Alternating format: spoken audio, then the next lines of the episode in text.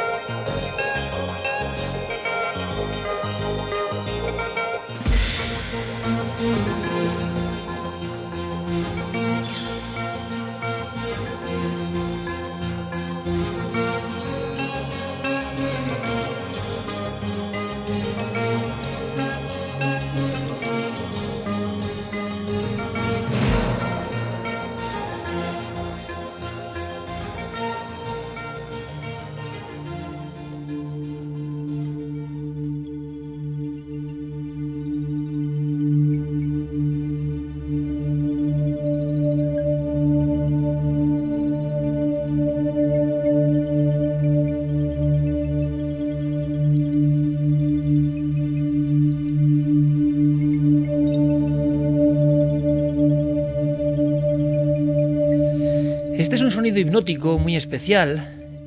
Recuerdo siempre cuando surgen las ondas que en mis primeras emisiones de radio, al comenzar hace ya tantos años esta andadura a través de, este mágico medio, siempre me acompañaba esta música y, y ¿por qué será? Lo cierto es que nunca ha dejado de acompañarme. Era un viaje a las profundidades protagonizado por Jean-Michel Jarre. Era una música especialmente envolvente que yo pensaba, y sigo pensando, que es ideal para noches como esta.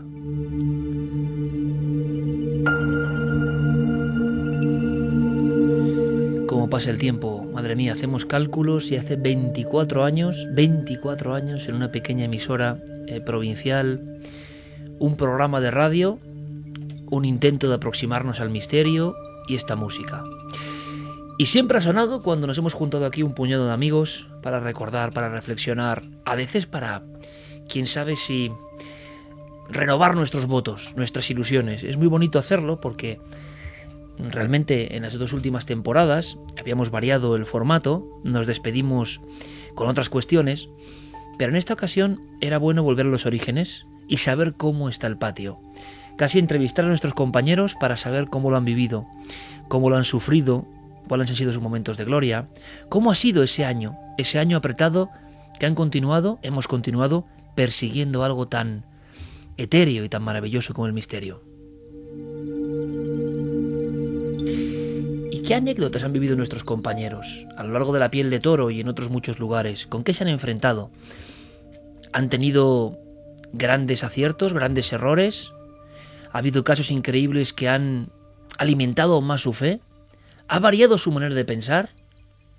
¿Son distintos estos reporteros, compañeros de nuestra familia, a los que eran hace dos, tres años? ¿El misterio los ha transformado? ¿Qué se han encontrado en el camino?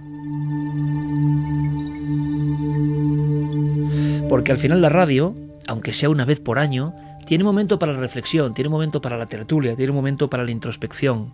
Y realmente los protagonistas van a ser ellos.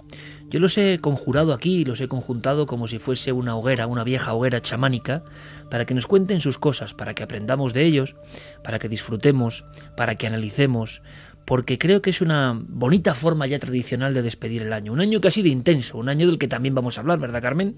Un año con muchísimas historias, algunas muy, muy, muy emocionantes y un año además donde hemos sentido a través de Milenio 3 un cariño muy especial, un afecto enorme. Realmente, y es el agradecimiento, lo hacíamos con ese programa homenaje a todos vosotros, pero ese agradecimiento porque hemos vivido el afecto de una forma muy cercana, muy cercana en este año 2014, sobre todo en esta segunda vuelta, hablando en términos futbolísticos, de la temporada hemos sentido el afecto muy cercano, pero siempre nuestros compañeros tienen secretos e historias que no salen ni en radio ni en televisión. Y nosotros vamos a intentar tirar de la tenaza. Puede ser interesante, ¿no? Buenas noches. Buenas madrugadas, Iker. Pues sí, eh, hemos reunido aquí a los reporteros de Cuarto Milenio, los que nos acompañan siempre en esas investigaciones, porque hay muchas cosas que además la gente por la calle nos lo pregunta. Bueno, ¿qué vivencias han tenido ellos? ¿Contáis verdaderamente todo lo que pasa? Pero claro, es que en esas investigaciones pasan tantas cosas que algunas se quedan en el petit comité de las redacciones, ¿no? Tanto de la radio como de la televisión. Nos las cuentan a nosotros, eh, las comentamos, nos reímos, a veces nos apenamos. Eh, gente que han conocido, que ya no están, gente a la que han vuelto a ver. Hay tantas historias detrás de cada uno de los reportajes, no solo de los reporteros, sino también de los cámaras, sus vivencias también con los propios reporteros, esa convivencia que se hace entre ambos cuando es un viaje de varios días y si es fuera de España todavía más, son viajes más largos y hay una convivencia que llega a estar hermanar a esas dos personas, la cual eh, sin una sin la otra no podría salir un trabajo bien hecho como es el que se ve en Cuarto Milenio. Os invitamos a, esta tertulia especial, a esta reunión en la hoguera de la madrugada, pues para que estéis de viaje también con nosotros. La sensación es ambivalente porque la radio y la televisión comparten eh, ese mundo. Vosotros lo sabéis hace muchos años. Vamos dando saltos de un lado a otro, pero siempre con, creo yo, la misma intensidad y la misma sensación de perseguir ese extraño sueño, ¿no? ¿Habrá merecido la pena? Vamos a presentarles. Pablo Villarrubia, compañero, buenas noches. Amigo Iker, gracias por la invitación y darte un abrazo fuerte como ya era necesario. Un abrazo cósmico, sí, porque ha sido un año también apretado en muchas circunstancias. Um, yo tengo que decir que el equipo ha hecho un trabajo formidable, un trabajo de enorme responsabilidad. Y en tu caso, Pablo, hablamos de esta temporada, de este año, de lo que ha sido el verano hasta aquí, ¿no? Este año natural. Um, se han reverdecido los laureles del misterio, porque yo creo que al final en la biografía de cada uno, pues ocurren un montón de cosas, ¿no?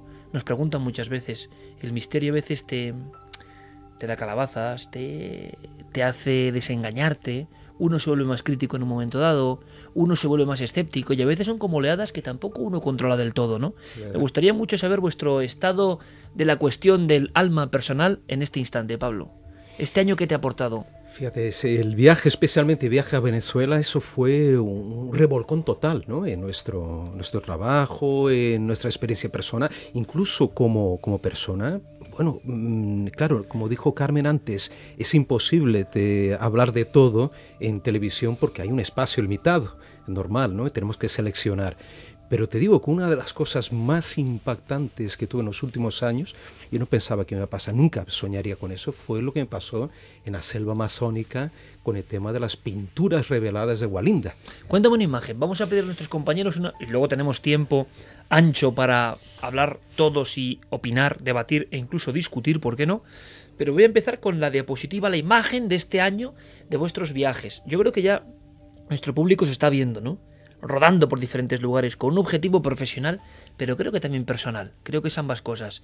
Tu imagen, luego desarrollaremos, tu, tu impacto. La fusión de la imagen de cuando yo era niño y aquellas pinturas rupestres milenarias. Y ahí después me acordé de ti, cuando tu experiencia en Altamira, y dije, joder, realmente aquí hay la conexión mágica las pinturas, tu vida y el pasado.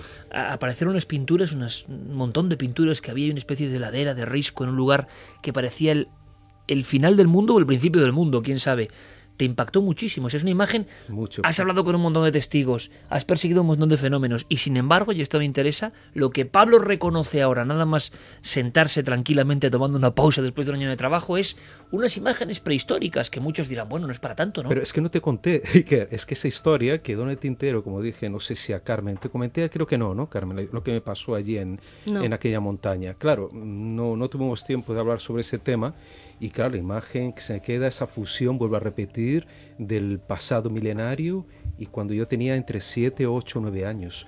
Eso fue una comunicación, no sé, no sé qué pasó ¿Qué exactamente te pasó? allí. Cuéntanos, por favor. No, pero tú me dijiste que te diera un resumen. Bueno, vale, vale, vale, pues luego nos cuentas. Es interesante, o sea, que ha habido ya un acontecimiento en Pablo Villarrubia en concreto que le ha hecho flash, le ha hecho- eso es interesante, porque son muchos años ya detrás del misterio. Paco Pérez Caballero, compañero, buenas noches. Buenas noches, Iker.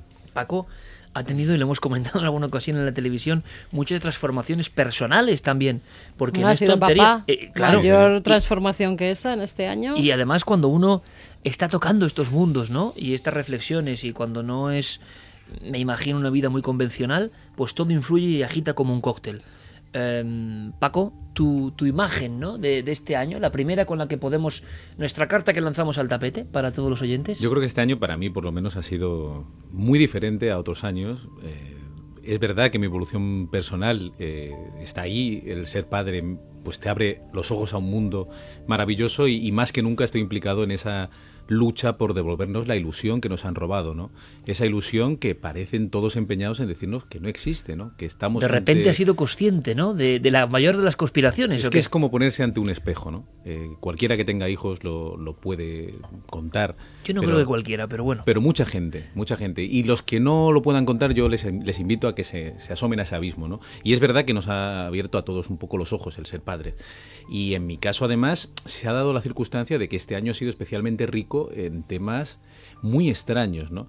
Eh, mi diapositiva es muy clara. Yo creo que hubo un antes y un después de ese momento en el que ese profesional, eh, que es Luis Alamancos, recibe una sábana que yo recojo en Sevilla, eh, la sábana del hospicio, y sinceramente no tenía ninguna fe, hay que decirlo así de claro, lo hablamos eh, en la redacción. Bueno, pues esto se habrá hecho de una manera o de otra, pero Para quien no lo sepa. Paco, cuéntanos. Bueno, unos, unos- unos grafismos raros Sí, en una es sábana. una sábana, una sábana como la que tenemos todos en casa, que de la noche a la mañana, pues una señora duerme en esa cama y por la mañana aparece pues con uno- unos escritos muy extraños. Está como si hubieran quitado hilo a hilo, ¿no? Una cosa muy rara. Había una historia de apariciones o de sensaciones o de un antiguo hospicio, eh, apariciones de niños que, que se le aparecen a los vigilantes. Y bueno, pues nos llega esta sábana y tenemos la ocasión de analizarla. Bueno, pues la, la mandamos a una persona absolutamente escéptica, ajena al programa y que, eh, es criminalista. Y digo, bueno, pues nos va a decir, pues esto han quitado los hilos uno a uno, pues han utilizado tal utensilio. ¿Y cuál es nuestra sorpresa cuando nos dice que está hasta asustado? A mí me llama Luis Alamancos, otra cosa que no se cuenta en el programa, pero verdaderamente sorprendido, espero que no le importe que lo cuente, supongo que no porque es un buen amigo, y me dice, mira Paco, sinceramente yo pensaba que esto iba a ser una tontería.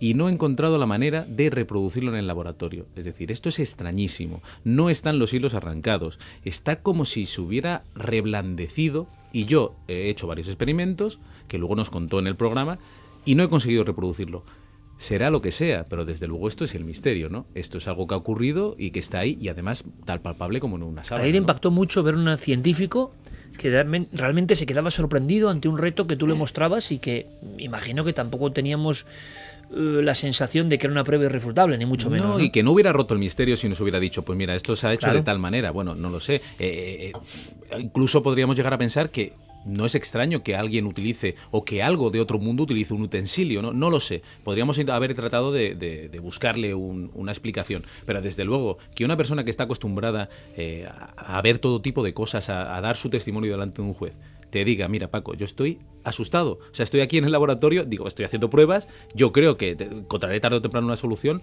pero no Eran como unos- unas cifras, aparecían. Una mezcla de letras, eh, números. Además, recuerdo que él buscó por otras partes de esa sábana y encontró un mensaje que nosotros no habíamos visto, mucho más ilegible.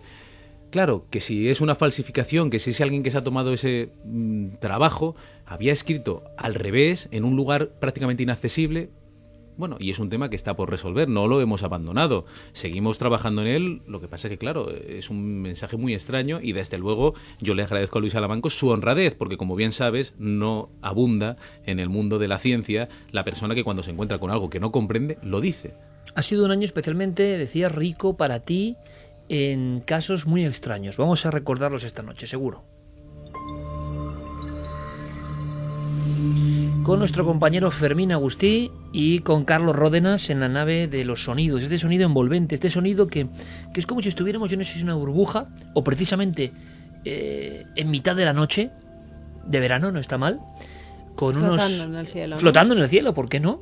Y experimentando y buscando. Me parece muy interesante, lo han contado nuestros dos compañeros. Vamos a, a rematar con el trío. Luego vendrán, por supuesto, Javi Pérez Campos, Clara, Santiago, a contarnos más historias, más casos, más cosas. Nacho, compañero, buenas noches. Muy buenas noches, Iker. ¿Cómo ha sido el año para ti? ¿Qué, qué te llevas? ¿Cuál es el primer impacto? lo- el titular que te sale de este año a Pues, bocajarro? mm, una mezcla de sensaciones eh, aparentemente turbulentas. Recuerda que al, justo al a las pocas semanas de comenzar la temporada yo estaba en Irán, tuve que venir porque mi madre estaba muy enferma y luego También es tristemente otro, otro- claro, otro momento, fíjate, estamos hablando de la muerte de la vida, desgraciadamente y afortunadamente, ¿no? En esta misma mesa, fijaos, ¿eh? Y lo hemos comentado tú y yo muchísimas veces, que a, pesar de ser una situación eh, traumática, se aprende muchísimo de todo ello y puedes seguir adelante y evolucionar, aprender y crecer, ¿no? Y todo Pues eso yo mensaje, creo que... No, es que realmente lo vivo así, no es porque quiera ofrecer otra imagen distinta a lo que realmente siento, ¿no? Y a lo largo de la temporada, mmm, yo por ejemplo en mi caso, que siempre he estado muy relacionado con temas eh, vinculados a la arqueología, la historia, los misterios del arte, sería difícil, sería difícil quedarme con, con, un, con un elemento eh, especial. ¿no? Yo me quedaría más que con un reportaje con la sensación de todo lo que he aprendido, de cómo nuestra cultura del siglo XXI entiende o reinterpreta el mundo ibérico. El mundo ibérico. Hemos hecho varios reportajes a lo largo de la temporada. Hemos hablado de la Dama de Baza, hemos hablado de la Dama de Elche, cómo esos arquetipos de religiosidad milenaria siguen muy vivos en la actualidad. Cómo no han muerto, ¿no? Cómo la gente los sigue adorando. En efecto, son elementos que han, han, trascendido el paso del tiempo y que son muy nuestros, ¿no? Todo el mundo, eh, bueno, todo el mundo me conoce que yo soy egiptólogo y, y la cabra tira al monte, ¿no? Y yo pondría muchos temas de Egipto y sin embargo el mundo ibérico me ha atrapado, me ha entusiasmado, me ha apasionado y he descubierto infinidad de, de detalles y satisfacciones, ¿no? Como por ejemplo el correo que, que, escribió, por ejemplo, José Presedo, el hijo de Francisco Presedo, el descubridor de la Dama de Baza, agradeciéndonos el tratamiento que habíamos dado del, del tema, de la figura de su padre, que se había reconocido por fin quizás el, el trabajo de, de, su padre, que sí que es cierto en el mundo arqueológico pues no está tan, tan, tan reconocido. ¿no? Yo, Como yo debería. si me permites, Nacho, y abrimos ya el debate en este mismo instante, que es lo que seguro el público está esperando para saber cómo nos vamos comportando y cómo va fluyendo esto, pero lanzo una primera cuestión, y es que este año en concreto, yo, yo, yo, creo que la larga trayectoria ¿no? de este programa, que repito es hermanado y que muchas veces los contenidos se solapan o se complementan, pero fijaos, yo he notado una cosa eh, este año en concreto interesante, y es eh, que algo hemos hecho por el pasado de nuestro país, en el sentido de eh, la Dama de Baza y la gente acudiendo a ver la Dama de Baza o las reproducciones, la campana de Velilla y la gente yendo a ver la campana de Velilla y a ver qué ocurre eh, la el dama de Elche, del casar. el resto del casar. Colas en el museo cuando nunca se le había hecho ni caso al pobre. Claro, entonces, esto queda mal decirlo, pero hombre, una vez al año podemos decirlo, ¿no? Eh, nosotros no somos arqueólogos profesionales, ¿no? Nuestra, nuestra perspectiva de trabajo no es estar al nivel de... Sin embargo, también se hace mucho por el amor a la arqueología cuando uno difunde en la televisión sin ningún tipo de, de grandilocuencia, ¿no? Este, gran misterio que tenemos ahí en nuestra propia tierra. Me ha sorprendido mucho este año, compañeros, cómo eh, la gente, la buena gente, los que están al otro lado, han acudido casi en masa a muchos lugares que mencionábamos, ¿no? Y ojo, a ver qué os parece esto. No eran lugares especialmente macabros, no eran lugares de la casa de la muerte, no eran lugares del fantasma no sé qué, que eso me parece hasta más sencillo. Es decir, cuando tú pones en la tele un reportaje donde han pasado no sé cuántas cosas en una casa, hasta entiendes que muchas personas... A cierto morbo, ¿no? Detrás Exactamente. De pues yo te Pero digo esto que es no más van difícil. tantas por el miedo que les da.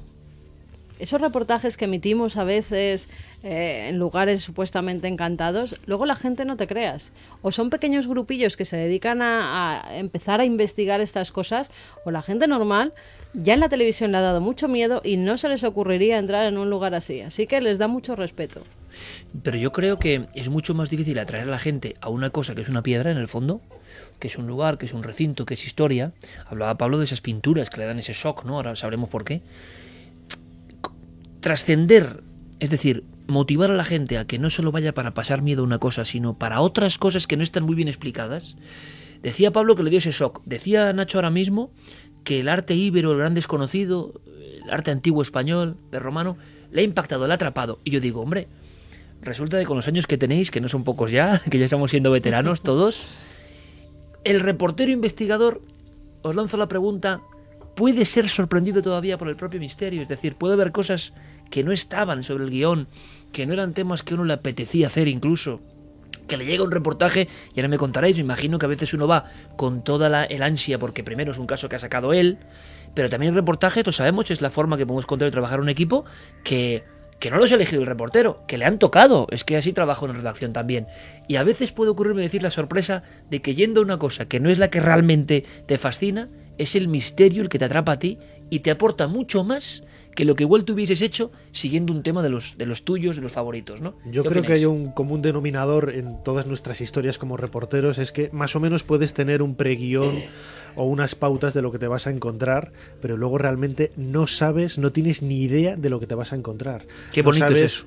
si las personas que te han dicho por teléfono que sí van a querer hablar a cámara, no sabes si el sitio que has conseguido el permiso, por lo menos lo has intuido, lo has apalabrado, te lo van a abrir. Y todas esas emociones generan yo creo que una tensión en el reportero que yo creo que sabemos transmitirlo luego en el, en el reportaje y lo convierte en algo tan mágico, ¿no? Porque en definitiva eh, a mí me ha sucedido en ocasiones eh, sorpresas de decir, eh, bueno, pues por ejemplo cuando grabamos el Grial en, en León, ¿no? Bueno, otro de los grandes reportajes, dice- hablando de peregrinaciones después, ¿no? Me dice Bueno, la foto de Nacho que apareció a nivel mundial en todas partes, obser- observando ahí No, no, el como un grial. devoto, como un devoto Totalmente. entregado, entregado. Bueno, me contaron una historia sé cuál vas a contar, le voy a contar yo ahora también. Ah. Así que cuéntala, cuéntala, te has adelantado. Inquietante, ¿verdad? inquietante. Ujú. No recuerdo ni quién me lo dijo, pero sí que alguien que había ido a ver el grial eh, decía o preguntó eh, pues qué era, si habían hecho los estudios, todo lo que habíamos contado en Cuarto Milenio. Y al parecer, eh, la persona que lo enseña, uno de los guías, pues como que tampoco le sigue haciendo mucho caso a que sea el grial.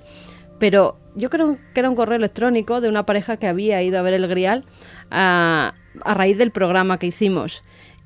Había un señor justo enfrente, parece que hay un banco, y hay un señor siempre allí Sentado, sentado, sí. que desde que abren el museo hasta que cierran se pasa observando todo el día el grial.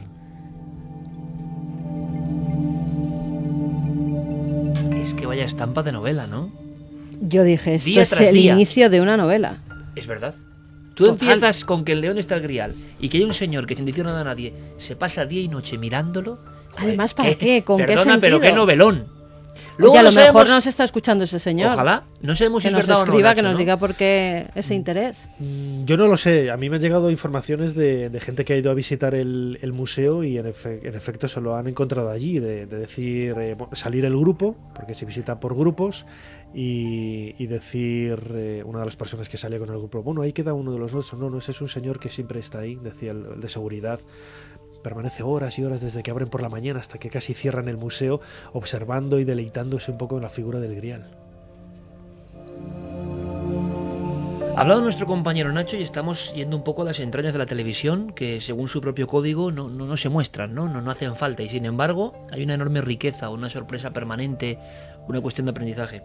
La emoción, el vértigo, lo inesperado, compañeros. ¿Estáis de acuerdo o no? Lo Lo, inesperado. inesperado os ha abordado todavía. Yo creo que es muy bonito tener un oficio donde lo inesperado puede salir de repente al paso y te puede dar, ¿no? A Pablo yo creo que en Venezuela le salió al paso, pero en muchas ocasiones, porque los correos que recibíamos, era mía. yo decía, madre mía, este O si pobre no hombre, ¿dónde alguna. se está metiendo? que había momentos que no recibía correos seguramente porque no había cómo enviarlos ¿eh? de varios lugares. Pero mira, solo retomando lo que dijo Na- Nacho antes, que interesante, claro, lo inesperado, eh, es cierto, mira, que sepan todos los telespectadores de, de Cuarto Milenio que siempre que vamos no, no vamos con todo cerrado, ¿eh? Siempre hay alguna sorpresa, Paguito lo sabe también. mal. Suele salir mejor cuando no está cerrado. Eh, sí, y es verdad, y suele pasar. Y entonces que sepan que, bueno, intentamos cerrar al máximo, pero siempre va a ocurrir algo, o para bien o para mal, y cuando es para mal tienes que correr para cubrir ¿no? ese momento, buscar la información, buscar otra persona, y por suerte siempre sale otra persona mejor que aquella que había fracasado. Es Esa la voy, clave. ¿no? Siempre sale el reportaje, es impresionante. siempre. Es Mira, impresionante. yo digo, con lo mal que lo milagroso. Este pasamos. es un buen tema, chicos. Sí, ¿eh? solo, y que sepa Iker que solo una vez, a mí por lo menos me pasó, que fallé sobre terreno, porque me falló la persona, ¿te acuerdas? No digo nombre, yo no digo nombre. Mamma mía, pero eso es un milagro. O sea que en nueve años de programa, que solo una vez uno falle, o sí, sí. raramente, o sea, A mí me ha pasado también solo una vez. ¿Me quieres decir, Pablo, también, ¿no? Solo me ha pasado que, una vez. Paco, que, que- que la casualidad, la suerte, Bueno, yo- la yo carambola, vamos a hablar de es eso, que verdad, es muy ¿no? interesante. Ayuda al reportero cuando va de corazón y te ayuda de la forma más milagrosa. Sí, sí. Pero la clave es esa que dices, eh, hay que ir de corazón. Es decir, esto que te tiene que pasar mientras estás trabajando. O sea, no se ¿Verdad? puede uno sentar a esperar a que el reportaje se haga solo. Pero sí es verdad que si tú estás haciendo un esfuerzo, yo recuerdo hace muchas temporadas un, un reportaje que hicimos sobre Satanás de Logroño, que cuando llegamos allí se nos cayó todo. O sea, no teníamos nada. ¿Qué, qué pasa cuando uno llega a, a un sitio y todo lo que tú tenías era una historia tremenda, ¿no? Recuerdo hace de la posguerra, más o menos, ¿no, Paco? Sí, yo me acuerdo, eh, me acuerdo que me senté en el pueblo de, de Logroño donde ocurrió todo esto y, y me decía mi compañero Marcos, no pasa nada que va a salir al final, ya verás, digo, pero ¿cómo va a salir si nos hemos venido hasta aquí? Nos dicen ahora que no, la gente nos dice aquí en el pueblo que no quieren hablar porque eh, este hombre era muy conocido y que, y que ahora no quieren hablar y es- digo, pero bueno. Bueno, pues al final conseguimos las dos personas que habían encontrado el cadáver del... O sea, tremendo. Pero en- ¿cómo en ocurre el eso? último momento, De forma inesperada, Yo se creo- va entrelazando. no lo sé, yo creo que hay, hay historias que quieren ser contadas. Es la verdad, es, es mi experiencia. Nosotros ya llevamos nueve temporadas en la televisión y muchas más aquí en, en la cadena Ser.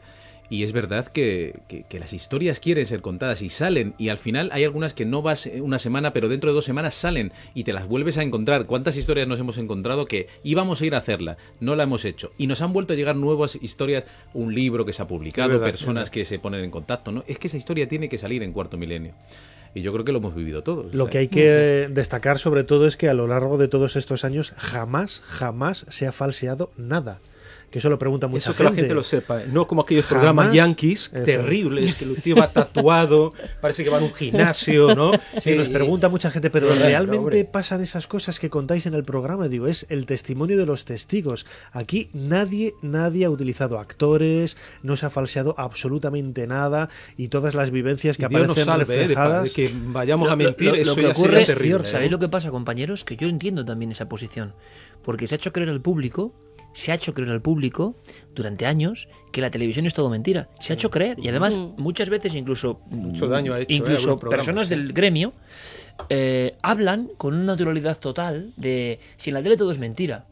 Y tú lo comentabas en una reflexión, me acuerdo, del programa genial al final de esto. O sea, ¿por qué inventarse, no? Cómo la televisión ha, ha- ha- ha creado estos mitos también, esos falsos mitos, ¿no? Digo, mira, ningún fantasma me ha tocado. ¿Y qué? ¿Y eso significa que el fantasma no exista, que otros seres en otra dimensión no existan? No, pero no necesitamos inventarnos nada. Y, y vuelvo a repetir, Dios nos acuda si tenemos que inventar algo porque eso jamás va a ocurrir. Menos pasa Eso es sería el que principio del fin. compañeros, ¿eh? Habría Sería que el principio del fin. diferenciar Sería ¿no? lo que es el Claro. reporterismo de, de investigación y lo que es el puro espectáculo, No, no, no, no, eh, sería que son lo que hacen estos programas. Eh, Cada vez sale un ruido eh, más impactante para que la gente se asuste más, cada vez tira por unas escaleras más altas al, eh, al que va grabando porque le ha empujado un fantasma. Claro, es que cada vez tienen que dar algo superior para que así la gente, al final, la gente lo que dice es que ya me he hartado de ver siempre la misma psicofonía, Claro, el mismo claro, fantasma y ver cómo hacen lo mismo. Porque siempre en todos los sitios donde van sale algo extraño. No, Mira hace- que hace habéis ido vosotros a sitios y no os ha salido nunca nada.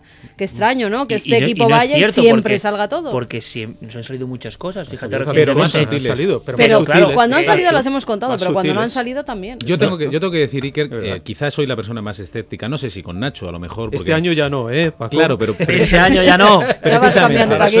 Yo. Yo, creo que la sociedad. Hay, hay como una, una fuerza que hace que todo el mundo esté en esa zona de confort, que es decir, no existe nada más que lo que toco y lo que veo, que es lo que nos han impuesto quizá para que vayamos a comprar a los centros comerciales y no pensemos en nada más, ¿no? Y está muy bien. Pero claro, eh, cuando uno se acerca a esto con modestia, con humildad, con honestidad, como tiene que hacer cualquier periodista, yo siempre, eh, cuando entré en, en Cuarto Milenio, yo venía del mundo de la criminología y mucha gente me decía, pero ¿por qué te metes en una cosa como esta? Yo siempre les dije, bueno, vamos a ver, el periodismo no es más que ir a un lugar y contar una historia. ¿De qué eh, es esa historia? Pues bueno, hay gente que le gusta la política y otra gente le gusta el suceso y esto no dejan de ser sucesos. Ahora, recordaréis al final de la temporada pasada lo que nos pasó en el Teatro Cervantes. Total. Yo recuerdo eh, corretear por la redacción buscando a mis compañeros para que me hicieran caso, ninguno me hacía ni- ningún caso, diciéndole, no lo vais a creer, pero en esta experiencia con el doctor Gaona, que yo pensaba de verdad, el doctor Gaona llegó allí y casi nos estropea el reportaje porque nos dice que aquello todo era una tontería. Básicamente, ¿no? Esto es la intrahistoria. Y yo digo, madre mía, ahora después de haber movilizado todo ¿Cómo esto, lo cuento yo, no? va a ser una tontería, ¿no? Y resulta que se queda allí, se va sugestionando, se va metiendo en la historia y dice, escucho unos pasos y tal. Bueno, yo cuando salió de ese teatro, y lo cuento aquí sinceramente, digo, este hombre pues se le ha ido la cabeza, digo, se ha metido tanto en la historia que, que- y él mismo, bueno, estaba blanco, se puso enfermo y luego íbamos a ir a comer un bocadillo que era ya las 3 de la mañana y no hay que contar. Paco, yo siempre te hago este anexo, ¿no? De decir, hay que contar que, que él nota una presencia dentro del teatro, Exacto, donde bueno. ya había habido fenómenos extraños, una muerte y demás. Él Por, por si alguien no lo sabe y que ahora lo busque por Se queda por allí internet, si solo, quiere. se queda allí solo, solo está grabado por cámaras que él mismo maneja, eh, Night Shot. Nosotros estamos fuera a las 2 de la mañana en Almería, en ese Teatro Cervantes de Almería. No hay nada, ni nadie, ni un ruido, ni un sonido, ni nada de nada. Y claro, yo cuando llego a la redacción y, y reviso ese material, pues no espero encontrar nada, sinceramente. Y digo, bueno, pues ya está muy bien la experiencia de un médico psiquiatra de prestigio que pierde los nervios, ¿no? Me parece que ya es un pedazo de historia para Cuarto Milenio. Pero claro, cuando yo empiezo a escuchar con los cascos, llego al momento donde él escucha los pasos, yo que tengo esa atmósfera controlada y que sé exactamente lo que hay y lo que no hay y que no puede ser que entre ningún ruido. Y de repente se oyen unos pasos que no son los del doctor Gaona, pues hombre, yo intentaba ya buscar a mis compañeros que alguien me dijera, oye, no estás tú también alucinando, porque esto se contagia, ¿no? Y claro, me costó. Tuve que ir varias veces. Recuerdo que Camilo, eh, el, nuestro realizador, me decía, bueno, pues yo no escucho nada. Ahí hubo un común debate y al final todo el mundo llegó a escuchar esos pasos que se oían perfectamente. Nuestro miedo era, ¿lo escuchará la audiencia? Yo creo que se, pudo escuchar. Y aparte que el propio Gaona estaba convencido de que había una presencia dentro Totalmente, del teatro. en totalmente. además, Gaona dijo una frase que es otro ejemplo de transformación extraordinaria, la de Gaona. ¿eh? Lo hemos cambiado totalmente. Sí, yo a veces pienso si embrujamos a la gente, ¿no? sé, empiezo, empiezo a pensarlo, sabiendo algunos invitados y su trayectoria, ¿no? Yo también lo si veía muy estamos todos, escéptico, ¿eh? Al si- estamos ¿eh? todos en una muy- esfera de sí. locura extraordinaria, ¿no? Pero la sensación es que Gaona dijo una frase que me parece lapidaria y tremenda, ¿no? Mire, Iker, yo decía, vamos a ver, doctor, usted con, la, con el currículum que tiene, me está diciendo que había un fantasma. Dice, sí, una presencia. Digo, pero ¿cómo era esa presencia? Y digo, me dijo la frase, era tan clara que podría señalar con el dedo, dentro del teatro, en qué butaca estaba. Esa es una descripción muy buena, ¿eh? Mm. No, es siento que me observan, No, no, no, no, es muy no, no. diver- es muy Podría señalarlo. Porque él empieza, yo animo a que todo el mundo eh, escuche lo- sus palabras, porque él empieza como a intentar buscar una explicación, ¿no? Pues esto es el lóbulo frontal, y llega un momento que empieza ya a decir, bueno, hombre, ya es que no tengo respuesta de lo que está pasando aquí. Y es que, Paco, me están persiguiendo. No soy vosotros, digo, pero... Y nosotros, claro, yo entiendo que a través de la televisión, como tú decías, la gente dice, todo esto es mentira, está todo montado. Es que Pero- se ha creado esa fábula que, que en muchos casos es real de la televisión. Claro Pero que sí. A mí me parece que hace mucho daño el propio medio, medio ¿eh? que es que los propios profesionales digan que no, que es todo un teatro. Pero si es que no es verdad tampoco. Pues pero no- fíjate no en un- todo. un detalle interesante. O sea, yo creo que parte de gran parte del éxito de Cuarto Milenio viene por el prestigio de los invitados. A mí cuando me incorporé co- hace cuatro temporadas en la sexta, en la sexta temporada al, al programa, aunque En- yo en había cuatro, en colaborado cuatro, en cuatro. sí. por eso he corregido. por eso-. Por eso he corregido, me he dado cuenta.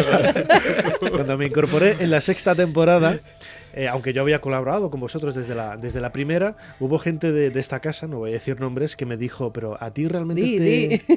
a ri- a Es ti el momento de la realmente- verdad. Es el momento. ¿A ti realmente te va a compensar estar en, en Cuarto Milenio? Porque, claro, tú estás de director de revista de arqueología, es una revista con mucho prestigio en el mundo académico, con la presidencia, con su majestad la reina doña Sofía, la ex, la ex reina ya. Y, y luego te das cuenta que realmente el- en la realidad cotidiana de la calle el misterio está totalmente imbricado en, en la vida académica y en la vida normal. Y prueba de ello es la cantidad de catedráticos, profesores que han venido y aquí hemos podido entrevistar para el, para el programa. Y a ninguno de ellos ha puesto, bueno, ha habido algunos que no han querido salir, pues por, como me decía hace unas semanas Arturo Ruiz, catedrático de prehistoria de la Universidad de Jaén, me dice, tontos son ellos, ¿no? Me decía, o sea, Claro, pero en porcentaje, Nacho, que esto es bueno saberlo, en porcentaje, ¿cuántos catedráticos eh, respecto a los que pueden estar escamados con la temática del programa? La inmensa mayoría están encantados y luego saben además, luego saben del eco que tienen lo que dicen. Y ya no solo eso, ahora son ellos los que escriben para que les saquemos. Porque Sí, recibimos un montón de correos de, de personas eh, ofreciéndose, arqueólogos, profesores de universidad, biólogos, de todas las ramas eh, posibles, ofreciéndose para el programa por sus investigaciones, por lo que han hecho. O sea, que ahora es la gente la que quiere venir. Porque sabe que los temas se tratan con respeto, con veracidad, con, con realidad. O sea, no nos inventamos Claro, y abierto a, todas las posibilidades. Yo creo que las únicas personas que no colaboran con el programa, y nos lo hemos encontrado también todos los reporteros, son los que nunca han visto el programa. Exacto, Porque al sí, final sí. se quedan con esa etiqueta, yo creo que malintencionada que algunos nos ponen, de programa de fantasmas como una cosa despectiva, ¿no? El programa podrá llevar fantasmas, por supuesto, ¿por qué no? Pero es mucho más amplio, Pero ¿eh? tiene de De- todo, de ¿no? todo, tiene todo. ciencia, tiene historia y siempre tratado desde todos los ángulos. Tenemos personas escépticas, personas absolutamente creyentes y en medio estamos todos nosotros que al fin y al cabo somos periodistas, que yo creo que es una palabra Hacemos de muy puente grande, para contar la claro, historia, y que, realmente está devaluada y que tenemos que luchar por, por que- devolverle su sentido. El periodista Y hubo no es más que un agoreros también, contador, ¿no? agoreros diciendo que ya no tendríamos más temas, que los temas se terminarían y que ya no tendríamos nada que Y- y- hacer. y te reboto- y te reboto la pregunta. Eso nos lo Pablo. dijeron a nosotros cuando empezamos en cuatro. Nos ¿Ah, sí? dijeron, Claro. ¿tendréis para 13 programas? No creo, no, no creo. No, porque el concepto del misterio estaba muy, muy limitado, Cerrado. ¿no? Claro, en unas... claro. Y yo reboto la pregunta. ¿Por qué creéis que hay más temas? Porque de verdad es laborioso y es difícil. Y estamos esta noche y os lo agradezco mucho, de verdad, compañeros, porque me gusta mucho cómo lo estáis contando y yo espero que el público lo disfrute, porque no es habitual que un grupo de, digamos, de personas que genera un fenómeno en la televisión, como es Cuarto Milenio simplemente por la duración y la permanencia, no es nada normal. Lo hablábamos hace poco Carmen y yo, eh, en un viaje hacia Mérida decíamos, oye, no es muy normal, igual es que no nos damos cuenta. Es que enorme, estar un año en la tele, dos años es, es un enorme éxito. Nueve años es incomprensible, ¿no? Y es gracias a todos los que están ahora mismo al otro lado de la radio, por ejemplo, o al otro lado de la tele. Y entonces nos debemos, yo creo, ¿sabéis? Sinceridad. ¿En qué aspecto? Yo pienso que el público, y estoy a reflexionar, pero creo que es una noche para eso, pienso que el público, si tú te equivocas, que no creo que nos hemos equivocado muchas veces, y rectificas, el público sabe lo que estás haciendo perfectamente y sabe que no te escondes de nada ni de nadie y sabe que si tú te equivocas vas a tener la cámara, como ha ocurrido en alguna ocasión, porque la equivocación o, o un dato y lo comentas. Y sabéis, yo pienso que eso no es vergonzante, sino al revés, que el espectador, el oyente, saben de estos me puedo fiar, porque cuando se equivoquen me lo van a decir. Lo habitual es equivocarse pero no decirlo Y no solo eso. y mantenerse en una especie de fantasmagoría permanente. ¿no? Entonces yo creo que, por lo menos nuestro público, sabe que si Nacho va a un sitio, Pablo va a un sitio, Paco va a un sitio y pasa algo, una gran parte del público, no creo que todo, porque como digo, los conceptos, los convencionalismos han hecho mucho daño sobre la tele, la propia naturaleza de la tele y utilizar la tele para no sé qué métodos y qué forma de expresar cosas ha hecho también mucho daño, pero una gran parte del público fiel saben que si pasa algo es verdad y eso es una maravilla, porque eso tampoco es fácil.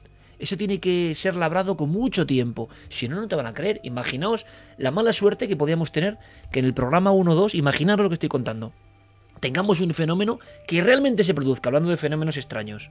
Nadie lo hubiese creído. Hubiesen dicho, estos han empezado, porque a mí me han contado historias, y algunas han rondado por aquí, de programas en España, hay que decirlo claramente, donde incluso se falsearon fenómenos poltergeist, fenómenos de rotura de vasos y demás, perfectamente hechos como puro ilusionismo. Y la productora correspondiente lo daba como normal. El gran tumor de la televisión es que hay personas que consideran que el fin justifica los medios y que esto es un puro espectáculo. Un puro espectáculo. Claro, para el grupo que forma Cuarto Milenio resulta que esto no es un espectáculo. Esto no es un espectáculo, es una forma de aproximarse a una verdad en la que se cree o una forma de caminar por la vida. Pero mucha gente sí sabe que les vamos a engañar. Otros, claro, tendrán que lanzar infundios y, y, y- y cosificarnos en ese mundo extraño, pues para que esto no cunda. Porque el fenómeno está. Y vosotros lo habéis vivido y me gustaría saber cómo lo vivís, ¿no? Porque el fenómeno está, eso es evidente. Y la gente no es tonta, Iker. ¿Sabes cuando estás implicado? Ellos perciben, o sea, tanto el telespectador como el oyente de este programa, y lo noto. ¿eh? Hoy, por ejemplo, la Feria del Libro, fui a ver a Javier Pérez Campos allí. Se acercaron las chicas, preguntaron y tal. Y ellos perciben hasta qué punto estás implicado, hasta qué punto te esfuerzas. Ya van perciben, yo creo que, que tienen esa... Como les gusta el tema, ¿no? Ellos saben si Paco fue realmente el lugar y lo sienten. Y te dicen, Pablo, Juni, qué malo pasaste allí en Venezuela, no sé qué y tal, ¿no? Y eso se transmite, se transmite también por labor del cámara, tu labor de divulgación del programa, pero todo ese conjunto, e- ellos lo perciben muy bien y, es bonito porque tú sabes que ellos están valorando tu esfuerzo cuando te metes en un lugar peligroso o cuando buscas una persona de forma incansable hasta encontrarla y cuando ven el testimonio que es importante y dicen, hombre, ellos saben valorar. Entonces eso es muy importante, ¿eh? eso es muy importante. Os voy a lanzar una pregunta que no tenía pensada y que creo que puede ser interesante. Imaginaos a muchos chavales jóvenes, ahora mismo, o chavalas, que están escuchando el programa Milenio 3 y que dicen, jolín, llevamos años, como nos dicen muchas veces, ¿no? Que nos hacen muy mayores. Sí, Llevo desde niño cada vez que me escuchándote, dicen ¿no? eso digo, de verdad, me acabas de hundir. No me digas que me escuchas desde los 10 años, que es que me haces muy mayor Es ya. que hemos cumplido 12 años en esta casa, Sí. del micrófono amarillo de la SER, 12 años se dice pronto, pero en la tele 9, bien. Y seamos constructivos, al margen de contar nuestras experiencias, o las vuestras. Imagínate, imaginaos amigos que hay alguien que ahora mismo está escuchándonos una noche de verano, una noche cálida ya, y está diciendo, ¿cómo me gustaría a mí dedicarme a eso, no? ¿Cómo me gustaría a mí? Porque suena, imagino que luego hay luces y sombras, quiero que me contéis, ¿vale? Eh, imagino que suena algo no ordinario. Y en un mundo donde casi todo es ordinario, lo que se sale de convencional es exótico. Perseguir el misterio. Y encima el misterio que puede tener arqueología, historia, ciencia, criptozoología, sucesos. En el fondo, que casi todo lo que tú te imagines lo puedes contar. Oye, me encantaría formar parte de un programa de televisión, sea cuarto milenio o algo parecido. Y os lanzo la pregunta, en vuestra opinión, con ya muchos años en la espalda de reporterismo, que tampoco es fácil, cosas buenas y malas de vuestro oficio de reporteros tras el misterio en televisión. Y hay que ser valientes. Cosas buenas y malas. Y también lancemos un mensaje, yo no sé si de ánimo, ¿qué tendría que tener ese reportero o reportera que ahora igual tiene 20 años, 18, que está en la facultad y que dice, yo quiero estar ahí? ¿Qué hace falta? Ahí os lanzo el toro. Mucha curiosidad, ¿no? Yo creo que principalmente, ¿no? Yo creo que, también, ¿no? creo que, que la respuesta aquí la tiene Javier Pérez Campos. O sea, yo, yo- yo no me voy a, a mojar mucho más. Yo creo que si alguien quiere ser eh, un o periodista sea, ser muy como nosotros, constante, ¿no? Incluso pesado. ver a veces. Javier, a Javier Pérez Campos y transmutarse en él, porque es una de estas personas que lo han conseguido. Yo creo que en este mundo de, de desilusión, donde todo el mundo te dice que no hagas lo que quieres hacer, es muy difícil, ¿eh? o sea, vamos a ver, no vamos a volvernos locos. Es muy difícil, muy difícil llegar al primer nivel, muy difícil. Yo creo que en el caso de los que estamos aquí, algunos llevan toda la vida tras el misterio, a otros nos ha llegado el misterio de, de casualidad, ¿no? En nuestra labor profesional. Pero uno tiene que hacer lo que, lo que quiere y, y dejar a un lado la razón. Que Pues es- lancemos, que está- lancemos mensaje, Claro, que es está imperando porque no esto, se lanza. Esto de la razón de, no, no, es que claro, tienes que... eh, eh, bueno, a todos nos ha pasado cuando íbamos a estudiar, que nos decían, no, a ver, tienes que estudiar la carrera que tenga más salidas. Tremenda frase y terrible frase Mira, que ha yo hecho lo, mucho yo daño. lo ¿eh? comentaba con Iker hace poco, también en uno de esos viajes. eh, estábamos hablando de la educación, de los colegios, de tal. Y yo decía, fíjate si yo hiciera caso, que a lo mejor me está escuchando ahora, a mi profesor de historia en COU, que cuando nos preguntó, ¿qué carrera queréis hacer? Y yo dije, periodismo, literalmente se descojonó en mi cara, diciendo, es que te vas a ir al paro.